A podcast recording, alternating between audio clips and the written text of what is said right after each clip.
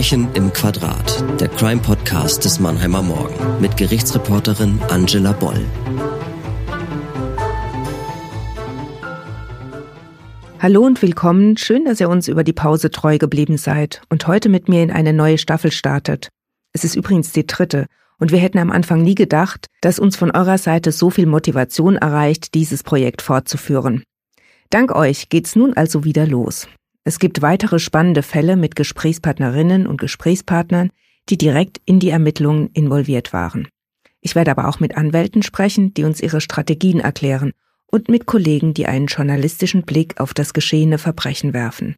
Heute widmen wir uns einem Fall aus dem Jahr 2007. Ein Verbrechen in der eigenen Familie, eine Tragödie, die um ein Haar tödlich ausgegangen wäre.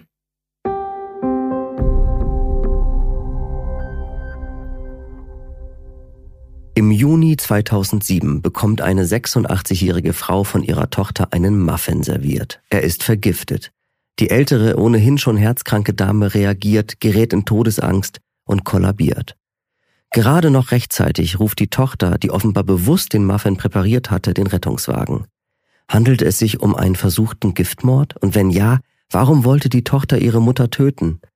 Die Ermittler entdecken weitere Ungereimtheiten. Die Tochter hatte an ihrem Arbeitsplatz Rechnungsbeiträge einkassiert und auf ihr eigenes Konto überwiesen. Was hat der Betrug mit der Giftattacke zu tun? Ein Jahr nach dem Angriff steht die Frau vor Gericht. Versuchter Giftmord und Betrug wirft die Staatsanwaltschaft der Frau vor. Eine geplante Tötungsabsicht sieht die Kammer am Ende der Verhandlung nicht, wohl aber die gefährliche Körperverletzung und den Betrug. Die 44-Jährige wird zu neuneinhalb Jahren Haft verurteilt.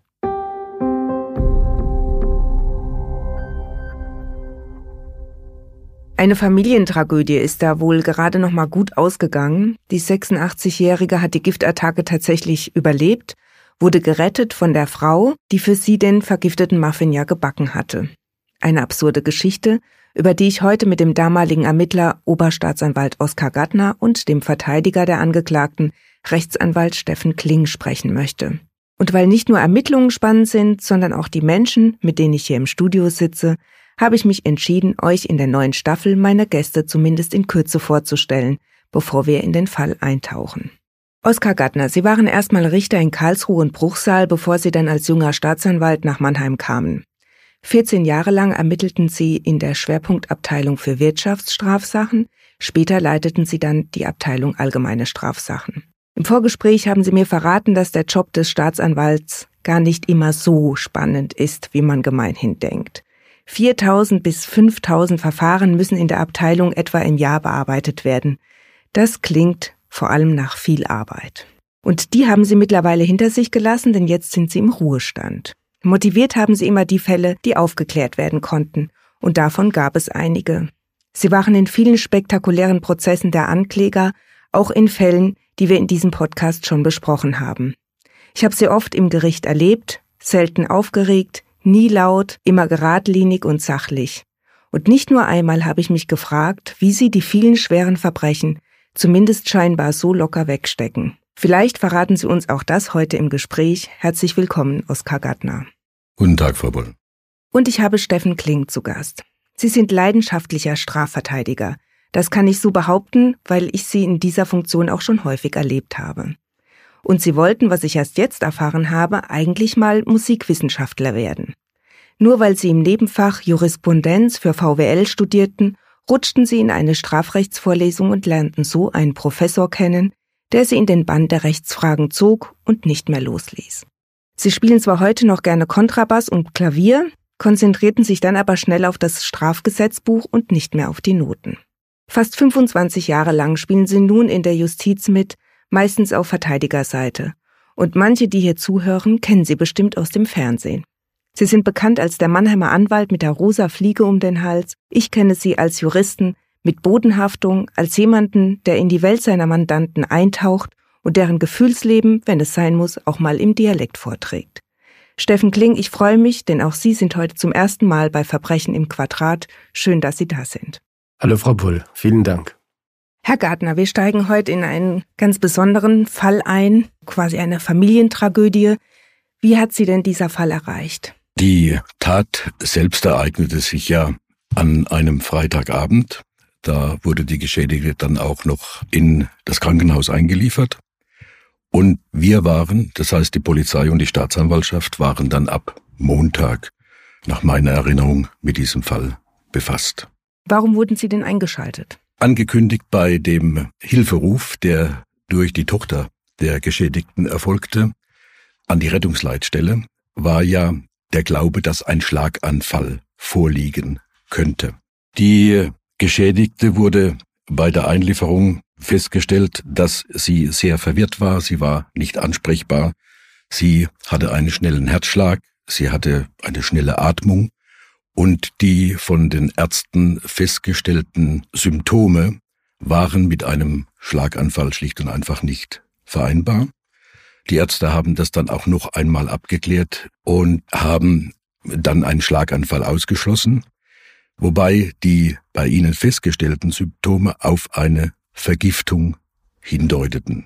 Eine Vergiftung allerdings bei den Ärzten jetzt nicht gleich im Kopf als eine Vergiftung durch fremde Hand, sondern man dachte da eher eigentlich an einen möglichen Suizid der älteren Dame. Und man hat das mit ihr ja nun erst in den Folgetagen erörtern können, weil sie sich zu Beginn im Koma befand und auch nicht ansprechbar war. Man hat es aber dann auch in den Folgetagen mit den Angehörigen, insbesondere mit einem Sohn der Geschädigten erörtert, also die Möglichkeit eines Suizids in den Raum geworfen. Der Sohn hat dies äh, also mit Sicherheit ausgeschlossen, hat aber dann aufgrund der Hinweise auf eine Vergiftung schon überlegt, was da passiert sein könnte.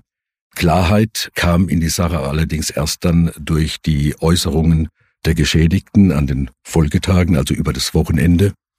Und sie berichtete eben von diesen Muffins, die ihre Tochter ihr gebacken hatte. Sie erzählte, meine ich mich zu erinnern, auch bereits zu diesem Zeitpunkt, dass einer der Muffins bitter geschmeckt habe, also ihr nicht geschmeckt habe, und dass sie den dann, um die Tochter nicht zu verärgern oder zu enttäuschen, jetzt im Papier zusammengeknüllt und weggeworfen habe. Der Sohn hat, das muss man dazu sagen, aufgrund dieser Hinweise wohl über das Wochenende diesen Muffin-Rest und zum Teil auch noch weitere vorhandene Muffins sichergestellt in der Wohnung der Geschädigten, die dann später durch die Polizei ausgewertet werden konnten. Durch die Äußerungen der Geschädigten entstand natürlich der starke Verdacht, dass sie von fremder Hand vergiftet wurde. Und das führte dann zur Einleitung der Ermittlungen, ja, praktisch zwei, drei Tage nach der Tat. Was wurde denn dann als erstes getan mit der Einleitung der Ermittlungen? Wenn es um eine Frage der Vergiftung geht, muss man natürlich wissen, durch was wurde die Vergiftung hervorgerufen. Ich erinnere mich, dass einer der Ärzte gesagt hat, also es seien circa 600 Wirkstoffe möglich oder Medikamente, die eine solche Vergiftung, solche Symptome hervorrufen können. Die Klinik hatte bereits das Blut der Geschädigten untersucht, auch im Hinblick auf den von mir bereits erwähnten Gedanken, dass ein Suizidversuch mit Medikamenten vorliegen könnte, konnte aber den Wirkstoff nicht feststellen. In dem Fall wurde dann gleich am Montag die Rechtsmedizin in Heidelberg mit chemisch-toxikologischen Untersuchungen der Muffinreste beauftragt, um festzustellen, durch was eine mögliche Vergiftung hier durchgeführt wurde. Ich nehme mal an, Sie haben dann auch relativ schnell die Tochter vernommen. Die Tochter konnte nicht gleich vernommen werden. Sie war nämlich auch das eine, ja, sagen wir mal doch eine Auffälligkeit. Sie war nämlich bereits in einen geplanten Urlaub gemeinsam mit ihrem Mann gefahren nach Dänemark. Aber sie war für Sie eigentlich die Hauptverdächtige? Das Einzige, was wohl das Besondere war, was die Mutter zu sich genommen hatte, waren wohl die Muffins, sodass sich darauf natürlich das Augenmerk richtete. Obwohl man das natürlich noch nicht sagen konnte zu dem Zeitpunkt. Allerdings hatte die Mutter ja darauf hingewiesen, der bittere Geschmack, die Auffälligkeiten und sie hatte natürlich auch auf den Streit, auf den zum damaligen Zeitpunkt schon bestehenden Streit mit ihrer Tochter hingewiesen, sodass daraus sich auch eine, ja, zumindest ansatzweise eine gewisse Motivation für die Tat sich andeutete, sage ich mal. Zu dem Streit kommen wir gleich nochmal. Ganz interessant ist ja auch der Ablauf an dem Freitagabend. Der Mutter ging es schlecht, nachdem sie den Muffin gegessen hatte. Können Sie vielleicht noch ein bisschen darüber sagen, wie das dann abgelaufen ist, wie die Mutter letztlich ins Krankenhaus gekommen ist? Was hat sie darüber berichtet? Also im Ergebnis hat sich äh, das Ganze so dargestellt, dass die Mutter zunächst einmal sehr überrascht war, als ihre Tochter, das muss abends etwa gegen 19.30 Uhr gewesen sein, wobei ich vielleicht an der Stelle anfügen muss, dass der genaue, also wirklich der minutiöse Ablauf dieses Abends, auch wegen der Bewusstlosigkeit der Mutter, nicht mehr geklärt werden konnte. Also gewisse Fragen offen geblieben sind, aber feststeht, die Mutter war sehr überrascht, dass ihre Tochter nach dem vorausgegangenen Streit und dem eigentlich zu diesem Zeitpunkt insgesamt sehr schlechten Verhältnis zu ihr an diesem Tag die Muffins gebracht hat. Das war abends gegen 19.30 Uhr. Die äh, Geschädigte berichtete, dass sie eigentlich äh, gar keinen Hunger hatte, aber natürlich dieses freundliche Ansinnen ihrer Tochter nicht ablehnen wollte. Sie hat dann auch berichtet, dass sie gleich praktisch nach dem ersten Biss einen sehr bitteren Geschmack war, wahrgenommen hat, es ihr nicht geschmeckt hat. Sie hat es dann wohl auch ihrer Tochter gegenüber äh, geäußert die das dann auf mögliche vielleicht Gewürze zurückgeführt hat. Und sie hat also sehr eindeutig ihre Mutter veranlasst, noch mehr von diesem Muffin zu essen. Die wollte wiederum jetzt nicht diejenige sein, die das äh, doch nicht macht und hat im Grunde eines getan. Sie hat praktisch mehr oder weniger versteckt den Muffin, also einen großen Teil, nachdem sie zwei bis dreimal abgebissen hatte nach ihrer Aussage, im Papier, in dem er sich befand, praktisch zusammengeknüllt, äh, so dass es äh, ja so aussah, als hätte sie das meiste gegessen und hat es in den Papierkorb geworfen. Die Tochter ist dann weg, ist nach circa gut einer Stunde bei ihr wieder erschienen. Zu diesem Zeitpunkt hatte ihre Mutter bereits erste Ausfallerscheinungen.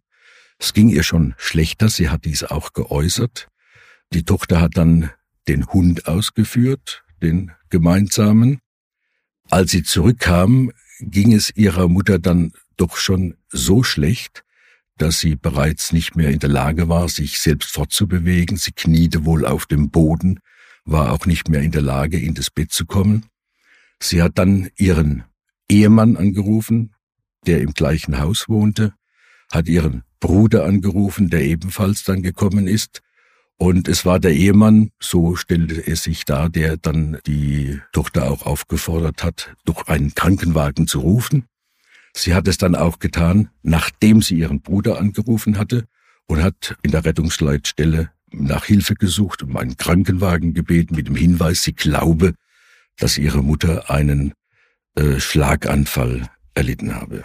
Das heißt, hätte dieser Anruf nicht stattgefunden, wäre die Mutter vermutlich daran verstorben? Gut, das ist natürlich eine Prognose, aber tatsächlich bestand auch nach Aussage der Ärzte des Krankenhauses bei der Einlieferung akute Lebensgefahr bei der Geschädigten, so dass man davon ausgehen muss, dass zumindest eine sehr hohe Wahrscheinlichkeit dafür bestanden hätte, dass sie an diesem Abend noch oder in der Folge dieser Tat dann noch verstorben wäre, ja. Jetzt hatten Sie vorhin den Streit in der Familie erwähnt. Was war da los? Die Vorgeschichte zu dieser Tat die schon eine Rolle spielt, natürlich auch gerade jetzt nicht nur für die Tat, sondern auch vor allem für die Motivation, die zu dieser Tat führte. Zum Zeitpunkt der Tat wohnten praktisch in dem Haus die Tochter mit, gemeinsam mit ihrem Ehemann, ihrem Bruder und der Mutter und das zunächst eigentlich über lange Jahre sehr harmonische Zusammenleben ist nach Sachlage durch Streitigkeiten, die entstanden im Verhältnis zwischen dem Ehemann der Tochter und ihrem Bruder aber auch zwischen dem Ehemann und ihrer Mutter doch über die Jahre hat sich sehr, sehr verschlechtert und hatte äh, ein halbes Jahr, dreiviertel Jahr vor der Tat doch einen absoluten Tiefpunkt erreicht. Der Bruder, da gibt's auch eine spannende Vorgeschichte. Herr Kling, da sind Sie ja auch schon im Spiel gewesen, lange vor der Tat schon. Der Bruder ist in diesem Verfahren ja wohl der verlorene Sohn gewesen, der nämlich viele Jahre aufgrund einer Straftat im Ausland inhaftiert war. Meines Wissens war das Thailand gewesen, bin mir heute nicht mehr ganz sicher. Dieser Sohn kam zurück nach Deutschland und so habe ich die Familie auch kennengelernt über diesen Rücktransfer des Sohnes. Und er ist zunächst in eine harmonische Familie gekommen. Wir haben das ja schon gehört von dem Kollegen. Dass hier das eigentlich alles friedvoll war. Und so war es auch tatsächlich, dass die Familie, so habe ich das auch später kennengelernt, nach außen die ideale Familie war. Ja, also die, die Tochter glücklich verheiratet, die Mutter wird umsorgt, der Sohn ist zurück, ja, dem Hund geht's gut, also eine Bilderbuchfamilie. Jetzt war es allerdings so, dass die Mutter ganz arg fixiert war, in Anführungszeichen fixiert auf den zurückgekehrten Sohn, den sie lange vermisst hat und sich natürlich dann auch ganz arg um ihn gekümmert hat, und zwar in einer Art und Weise, die die Tochter dann verstört hat, weil bis zur Rückkehr des Bruders war sie ja diejenige, welche mit der Mutter sich verstanden hat. Und so begann dann auch die, wo man ewig schon gehört habe, diese Zwistigkeiten, die sich langsam, langsam, aber sicher immer mehr dahin eingeschlichen haben. Und wenn man jetzt einen großen Schritt nach vorne macht, was die Tat betrifft, wie kam es denn zu der Tat? Was hat man denn gedacht? Die Mutter hat ich kann jetzt natürlich nur von der Warte des Verteidigers reden, der den Honig aus dem zieht, was mir die Mandantin damals gesagt hat. Und für die Mutter war das wohl so, dass dieser gebackene Muffin oder die gebackenen Muffins ein in Anführungszeichen Annäherungsversuch waren, ein Friedensangebot. Trügerischer Friede, wie man im Nachhinein wusste, aber es war gleichwohl Friedensangebot, was dazu geführt hat, dass die Mutter auch eben diesen Muffin gegessen hat, weil sie von sich aus dieses Verhältnis, das sie jetzt gedacht hat, es renkt sich wieder ein, es wird wieder gut, nicht gefährden wollte. Ich weiß später, dass eben die, die Motivation war, der Mutter zwar schon einen vergifteten Muffin, so kommen wir zu dem Muffin-Fall, zu geben, allerdings mit einer ganz anderen Intention. Der Mutter soll es nämlich nur schlecht werden sie, die Tochter ist da, sie kümmert sich um sie und, und zeigt, okay, schau mal, Mama, ich bin doch immer noch diejenige welche, nicht dein Bruder, nicht, sondern ich, ich, deine Tochter. Und das war für sie die Motivation, dass das natürlich dann später aufgrund der, sagen wir mal, gründlicher Ermittlungsarbeit manchmal ins Wanken geriet, das hier so durchzusetzen, ist natürlich klar. Aber das war für die Tochter, die spätere Täterin, die Motivation, das so zu machen. Jetzt haben Sie ein bisschen vorgegriffen. Wann haben Sie denn die später Angeklagte zum ersten Mal getroffen? Soweit ich mich entsinnen kann, beim Haftrichter. Also ich bin relativ spät reingekommen und dort habe ich dann die Tochter praktisch so kennengelernt. Die Frau hat dann den Urlaub ganz normal beendet oder musste sie frühzeitig zurückkommen? Soweit ich weiß, hat sie den ganz regulär beendet und, und hat sogar noch die Erfassung vertreten, dass die Mutter gewollt hätte, dass sie, wenn sie schon ihren Urlaub hat, dass sie den auch genießen soll. Wie hat sie denn auf Sie gewirkt, als Sie sie zum ersten Mal gesehen haben? Wir Verteidiger haben ja das Privileg, dass wir ungestört mit dem Mandant reden können, heiliger Boden, keiner hört zu. In diesem Rahmen war sie auch relativ schnell geständig mir gegenüber, wie sie gemacht hat, was sie benutzt hat, wie das abging. An mir aber auch genau von Anfang an ihre Motivation dargelegt, eben die Mutter die Aufmerksamkeit wieder zu erringen. Herr Gattner, als die Frau vernommen wurde, wie hat sie denn da reagiert? Was hat sie der Polizei gesagt? War sie da genauso offen wie ihrem Verteidiger gegenüber? Nach ihrer Festnahme wurde sie ja polizeilich vernommen. Und äh, sie hat zwar im ersten Teil ihrer Vernehmung alles in Abrede gestellt, hat dann aber sehr schnell ihre Einlassung geändert und hat den objektiven Tatablauf, also die Verabreichung des Giftes, äh, von ihrer Seite eingeräumt. Sie hat in der Tat, wie Herr Kling eben andeutete, sich aber dahingehend eingelassen, sie habe ihre Mutter nicht töten wollen, sondern sie wollte lediglich äh, die Pflegebedürftigkeit herbeiführen, um äh, praktisch wieder diejenige zu sein, die für sie da sein kann und wieder ihre Liebe praktisch zurückgewinnen kann. Hat sie denn, ohne dass wir jetzt eine Anleitung zur Vergiftung äh, hier verbreiten wollen, gesagt, wie sie ihre Mutter vergiften wollte und was sie gemacht hat? Hat sie das richtig geplant über Wochen hinweg? Also wie lange die Planung lief, das weiß niemand. Sie selbst hat eingeräumt, dass sie einige Tage zuvor den Entschluss gefasst hat und zu diesem Zweck auch Samen des Stechapfels gesammelt habe und dann praktisch eine bestimmte Menge dieser Samenkörner im Mörser zerkleinert und äh, in den Teig eingebacken hätte. Entscheidend war vielleicht noch, dass sie angegeben hat, auch gleich im Rahmen ihrer ersten Vernehmung. Sie habe sich im Internet erkundigt und sie habe dort gelesen, das hat man auch überprüft, das stimmt, 15 bis 18 Samenkörner oder bis 20 Samenkörner könnten ein Kind töten. Sie habe deshalb nur acht Samenkörner genommen, um auf jeden Fall den Tod zu vermeiden. Das hat gestimmt auch. Konnte man nachprüfen? Nein, das konnte man nicht nachprüfen. Die Erkenntnisse über den Inhalt des Muffins ergaben sich ja dann durch die chemisch-toxikologischen Untersuchungen der Rechtsmedizin in Heidelberg. Und da konnte zwar der Wirkstoff als solcher festgestellt werden, nämlich Atropin, der diese Vergiftungserscheinungen hervorruft. Aber auch zum einen hat die Sachverständige darauf hingewiesen, dass natürlich dieser Wirkstoff bei Menschen so unterschiedlich wirkt, je nach Konstitution, Alter, dass man das unmöglich sagen kann, dass jetzt eine bestimmte Menge nur eine ganz bestimmte Folge hervorruft, sondern auch der Wirkstoffgehalt selbst konnte nicht ermittelt werden, weil die Reste, die in dem Teig noch vorhanden waren, nicht ausreichend waren, um jetzt insgesamt die Menge des Wirkstoffes zu ermitteln oder festzustellen. Jetzt war das ja im Prinzip eine schnell ausermittelte Geschichte. Wie lautete denn am Ende der Vorwurf?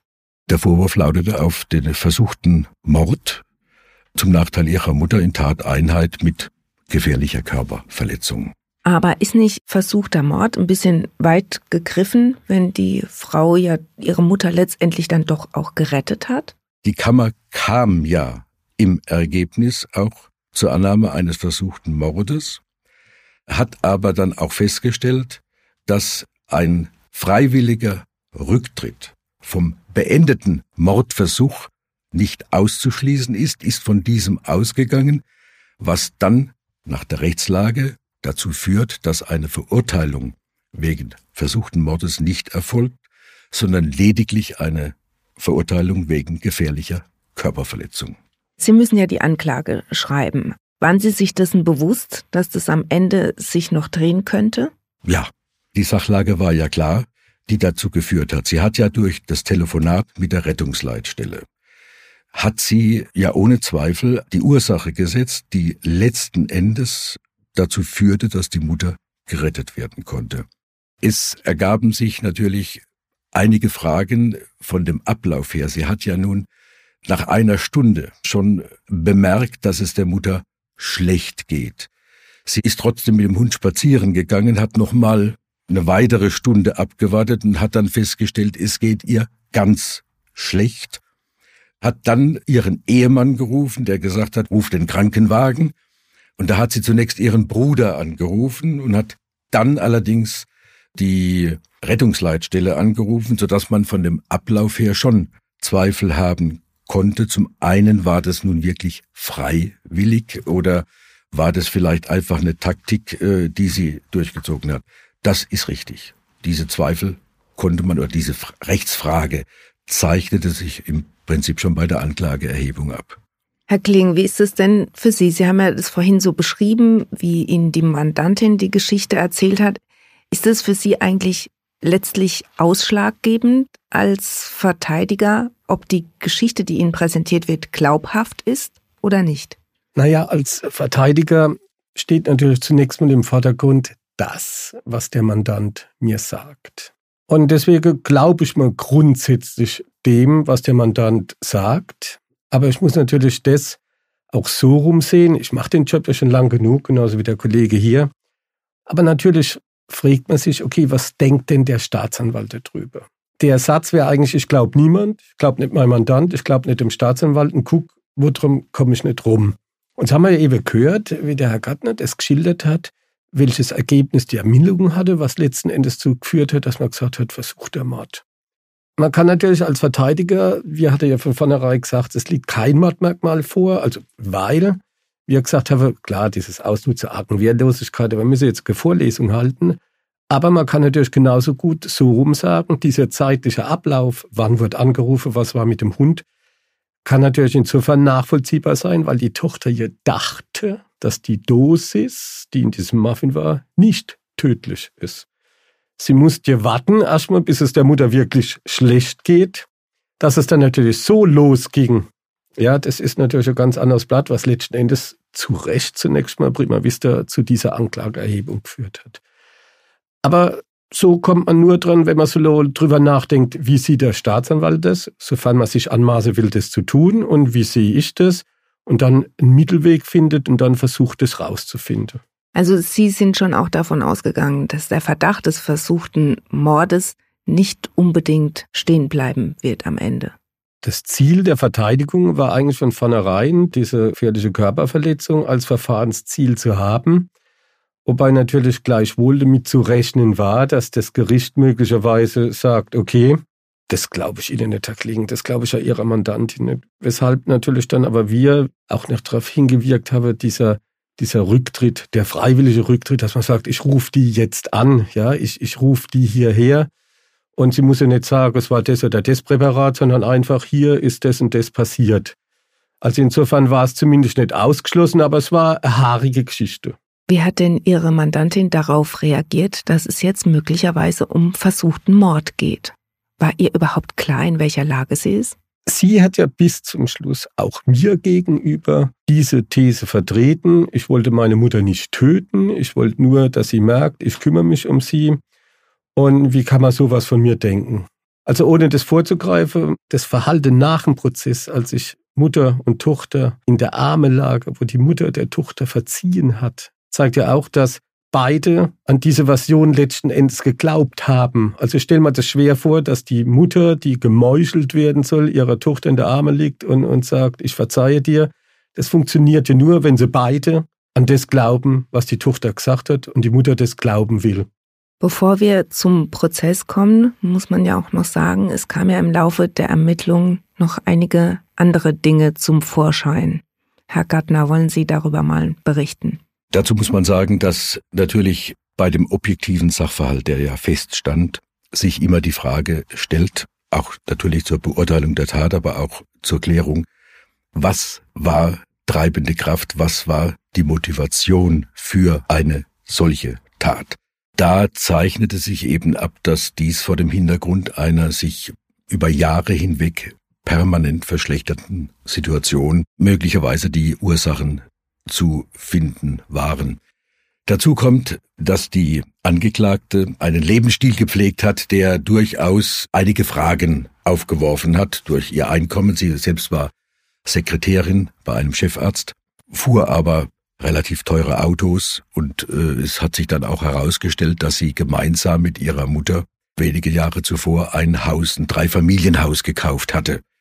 Nachdem bereits die Anklage wegen des Mordversuchs erhoben worden war, stellte sich heraus, dass sie als Chefsekretärin zuständig war für die Abrechnung gegenüber den Privatpatienten.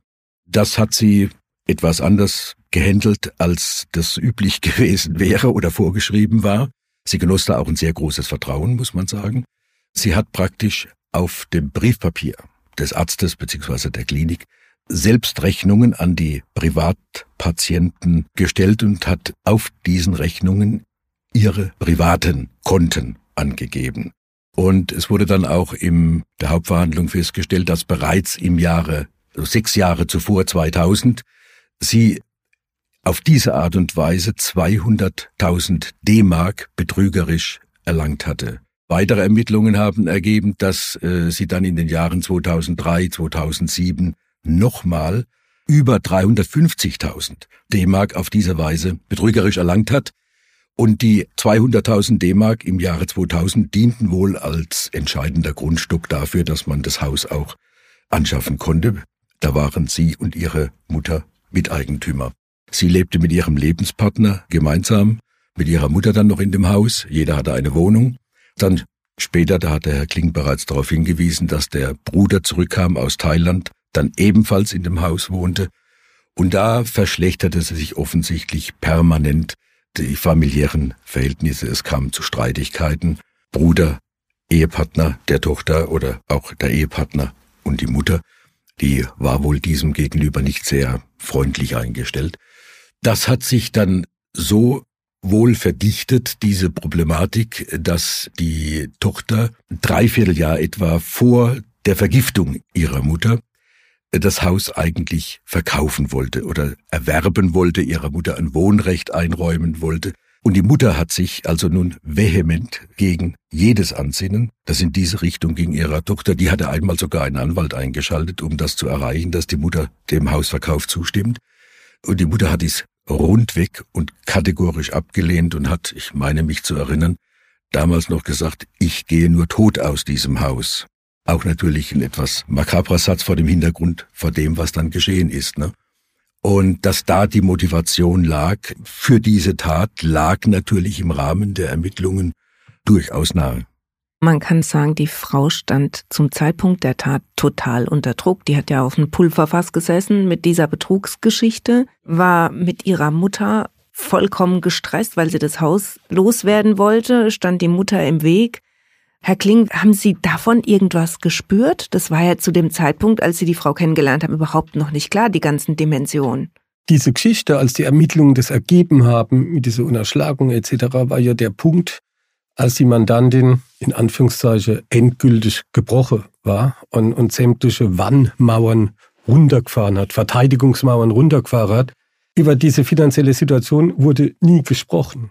Das war alles ganz klar. Wir haben das, wir haben das, wir haben das Haus dort, wir haben das Haus, alles schön. Die Mutter hat damals, glaube 75.000 D-Mark dazu gesteuert, um zu diesem Hauskauf. Und es war nie ein Thema. Und als es dann während des Verfahrens rauskam, ich bin, ich sag's mal salopp, vom Hocker gefallen und habe sie dann darauf angesprochen, logischerweise. Und das war dann der Punkt, wo diese ganze Mauern fiele, wo sie gesagt hat, ja, das war so. Sie hätte aber nie gedacht, dass man da drauf kommt. Wenn man dann weiter die Akte gelesen hat, fand es auch ziemlich unglaublich, dass man sowas nicht merkt. Der Chefarzt hat wirklich einfach davon offenbar nichts bemerkt. Obwohl es ja insgesamt, wie viel waren es dann am Ende? Gegenstand des Verfahrens äh, und der Verurteilung dann auch waren noch äh, etwas über 350.000 D-Mark und ich glaube, es waren insgesamt 460 Fälle circa, bei denen dieses Geld in der Summe zusammenkam. Es ist ja nicht so, dass man nichts bemerkt hat. Man hat schon den Rückgang der Einnahmen bemerkt.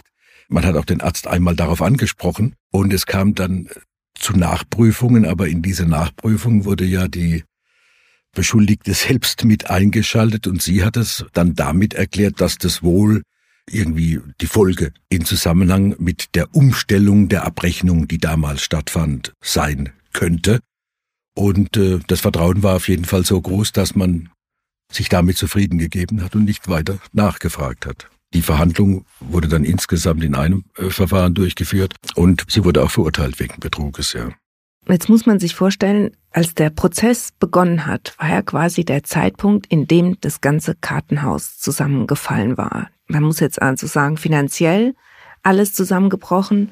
Sie hat versucht, ihre Mutter zu töten oder zu verletzen, wie auch immer. Und die Ehe mit äh, schien ja auch nicht mehr ganz so im Lot gewesen zu sein. Wie ist denn die Frau dann im Gericht erschienen?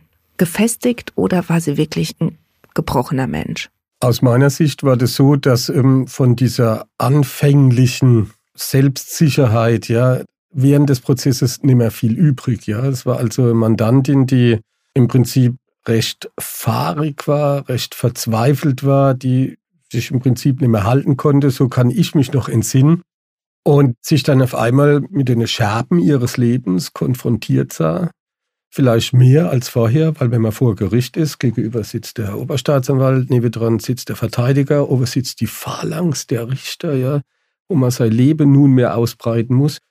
Ich denke, sie war schon angeschlagen. Wie emotional war denn der Prozess? Die Mutter ist ja als Nebenklägerin aufgetreten und sie hat tatsächlich ausgesagt, sie hätte ja auch von ihrem Zeugnisverweigerungsrecht Gebrauch machen können, hat sie nicht gemacht.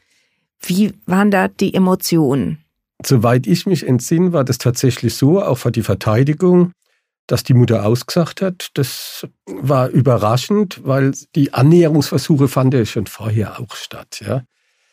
Aber ähm, die Tochter hat es akzeptiert und hat gesagt, ja, ich muss den Preis jetzt auch zahlen und hat halt natürlich viel keult und, und, und was weiß ich und was habe ich meiner Mutter angetan und schon emotional. Wobei die alte Dame also schon stabil war. Das war ein nettes Persönchen. Das muss man. Die war tough, die hat gut gesprochen und hat vor alle Dinge auch sehr objektiv gesprochen. Also die hat nicht irgendwie da rumgeeiert, sondern sehr objektiv gesprochen und ja. Hat sie denn ihre Tochter nicht dafür verurteilt? Sie hat ja mal diesen Satz gesagt bei Gericht, das weiß ich noch, wo sie gesagt hat, ich bin nicht nur Opfer, ich bin auch Mutter. Und das war ja auch dann der Auslöser letzten Endes für die Zusammenführung wieder nach Abschluss des Verfahrens. Herr Gartner, in Ihrem Plädoyer haben Sie über zehn Jahre gefordert, Sie sind nicht abgerückt von dem versuchten Mord. Warum? Ich habe doch die äußeren Umstände, die nach meiner Würdigung es doch zugelassen haben oder hätten, eine andere Auffassung zu vertreten. Man ist sich natürlich, aber muss sich als Staatsanwalt natürlich da immer im Klaren darüber sein, dass natürlich eine Kammer beim geringsten Zweifel, der sich ergibt, beim allergeringsten Zweifel, eine solche Situation nicht ausschließt. Also für mich kam natürlich die Annahme eines freiwilligen Rücktritts von der Tat, vom versuchten Mord, äh, nicht überraschend. Glauben Sie denn bis heute, dass die Frau ihre Mutter töten wollte? Da müssen wir zwei Dinge unterscheiden. Äh, den direkten Vorsatz, dass er sie unbedingt töten wollte, das hat auch die Kammer und das habe auch meines Wissens ich nach dem Ergebnis der Hauptverhandlung nicht angenommen, obwohl man einige Einlassungen von ihr natürlich widerlegen konnte. Wenn sie sagt, ich wollte nur die Pflegebedürftigkeit erreichen, da hat natürlich auch überhaupt nicht dazu gepasst, dass sie dann, als ihre Mutter im Koma lag, in Urlaub gefahren ist. Also gerade in der Zeit, als dann die Mutter der Pflege bedurft hätte, war sie weg. Und Kammer hat auch natürlich die Frage aufgeworfen, jemand, den man liebt und den man pflegen will, setzt man den der Gefahr eines Todes aus. Direkter Vorsatz hat auch die Kammer nicht angenommen, aber einen sogenannten bedingten Tötungsvorsatz. Davon ist die Kammer ausgegangen, ich damals meiner Erinnerung nach auch. Das heißt, sie hat sich ja über die Wirkung des Gifts sehr eingehend informiert. Ihr war klar und sie hat auch eingeräumt, dass sie sich der Gefährdung auch des Lebens ihrer Mutter bei der Tat durchaus bewusst war. Und wer sich äh, praktisch der Gefährdung und auch des möglichen Todes einer Handlung bewusst ist, der findet sich damit ab und der äh, beweist da eine gewisse Gleichgültigkeit dem Todeseintritt gegenüber, sodass man eben dann davon ausgeht, sie hat diesen Tod zumindest bedingt in Kauf genommen, also bedingt der Tötungsvorsatz. Das war auch die Überzeugung der Kammer und lag dem Urteil dann zugrunde. Allerdings halt noch mit der Folge, dass der freiwillige Rücktritt angenommen wurde. Ganz kurz noch auf Ihr Plädoyer. Herr Kling, Sie hatten auf gefährliche Körperverletzung plädiert, ohne ein genaues Strafmaß zu nennen. Was war denn Ihre Argumentation? Vor die Klammer muss man ziehen, dass der damalige Vorsitzende der Schwurgerisskammer ja auch schon mal hier bei Ihnen im Haus war. Das ist natürlich A, ein sehr charismatischer Mann, B, natürlich auch ein alter Hase. Als Verteidiger kann ich mir ungefähr vorstellen, wohin die Staatsanwaltschaft gehen wird. Sie hat ja die Anklage verfasst. Das Plädoyer war im Prinzip zweistufig aufgebaut. Ich habe zunächst mal plädiert und gesagt, ich sehe diesen Tötungsvorsatz nicht. Meine Mandantin hat auch gesagt, hm, ich wollte nur verletzen. Hm, hm, hm. Die weitere Abfolge zeigt es. Man konnte es ja nie nachweisen, haben wir ja vorhin gehört, wie groß waren die Konzentrationen jetzt wirklich. Man konnte also nicht nachweisen, waren das jetzt acht von den Kanner, war es zwölf oder was auch immer. Das war also der Punkt eins, wo man eben gesagt hat, okay, ich sehe hier diesen Tötungsvorsatz nicht, sondern ich sehe die gefährliche Körperverletzung, die ja übrigens im Fall der Verurteilung auch ein paar Jahre mit sich bringt. Das ist jetzt nicht so, dass es hier Gentleman-Delikt ist. Und im Teil zwei dann auch gesagt, aber selbst wenn die Kammer jetzt zu der Auffassung käme, dass hier möglicherweise Mordmerkmale erfüllt sind, ist doch die Mandantin freiwillig zurückgetreten aus dem und dem und dem Grund. Und das war eigentlich so das Plädoyer. Und dem ist dann ja die Kammer letzten Endes gefolgt. Für einen Verteidiger reicht ja im Prinzip ein Zweifel. Das Gericht, das sind fünf Richter, ja, drei Berufsrichter, zwei Laierrichter, ein Zweifel reicht, um diese Rechtsfolge nicht auszusprechen. Und insofern war das jetzt einmal für uns ein tragbares, schönes Ergebnis in Angesicht dessen, weshalb ich mandatiert war. Die Frau wurde letztlich zu neuneinhalb Jahren Haft verurteilt. Das ist ja trotzdem eine sehr lange Zeit. Jetzt haben Sie vorhin schon erzählt, im Gerichtssaal war das dann emotional, die Mutter noch umarmt, gab Tränen. Haben Sie die Frau danach nochmal erlebt, Herr Kling? Nein. Also der Kontakt ist komplett abgebrochen, auch mit der Mutter und mit dem Sohn. Also Ich war auch nie in die Vollstreckung eingebunden oder involviert. Normalerweise ist es so, dass man einen Mandant, der zu so einer Haftstrafe verurteilt wird, noch begleitet durch den Vollzug und sagt, schau mal den Vollstreckungsplan, was machen wir da, wie sieht's aus? Nie mehr was gehört. Herr Gartner, vorhin habe ich erklärt, dass ich Sie so als sehr ruhigen Staatsanwalt in Erinnerung habe. Sie waren immer sehr sachlich und sehr gediegen, nie besonders aufgeregt. Als Familientragödie hat sich das ja entwickelt. Nehmen Sie dann damit doch was, nehmen Sie das doch mit nach Hause oder geht es spurlos an Ihnen vorbei? Ach, das geht natürlich an keinem Menschen spurlos vorüber. Es sind ja bei schwereren Fällen, das sind natürlich immer Tragödien. Tragödien eigentlich, äh, wenn man zunächst äh, das Opfer sieht, die oder den Geschädigten und es ist natürlich auch dann auch nochmal, äh, sag mal, beeindruckend, wenn man den Täter in der Hauptverhandlung dann richtig erlebt und dessen Vorgeschichte, die Überlegungen zur Motivation. Man stellt sich natürlich auch immer die Frage, was treibt einen Menschen praktisch zu so einer Tat? Eine, durch so eine Tat werden ja einfach Grenzen überschritten. Äh, für uns, sage ich jetzt mal, die solche Taten nicht begehen. Und jeder Mensch fragt sich doch, alle fragen sich dann, was hat den Menschen über diese Grenze hinaus getrieben, dass er eine so schwere Straftat begeht. Und das berührt einen natürlich schon. Am Ende bleibt für mich noch eine Frage übrig. Diese Betrugsgeschichte, wäre die jemals aufgeflogen, wenn da nicht ermittelt worden wäre? Also wenn die Frau nicht versucht hätte, ihre Mutter zu vergiften? Man kann sich jetzt durchaus vorstellen, dass das noch viele Jahre gut gegangen wäre, aber möglicherweise wäre irgendwann doch ein Problem aufgetaucht, äh, das zur Aufdeckung geführt hätte. Also das kann ich jetzt schlecht äh, sagen, ob das weiter gut gegangen wäre. Wahrscheinlich schon eine Weile auf jeden Fall, aber dann irgendwann wäre es doch zutage getreten. Die Frau ist logischerweise mittlerweile entlassen, er hat die Strafe abgesessen, aber Sie wissen nicht, was mit der Frau heute ist? Nein, also mir ist nichts bekannt, nein.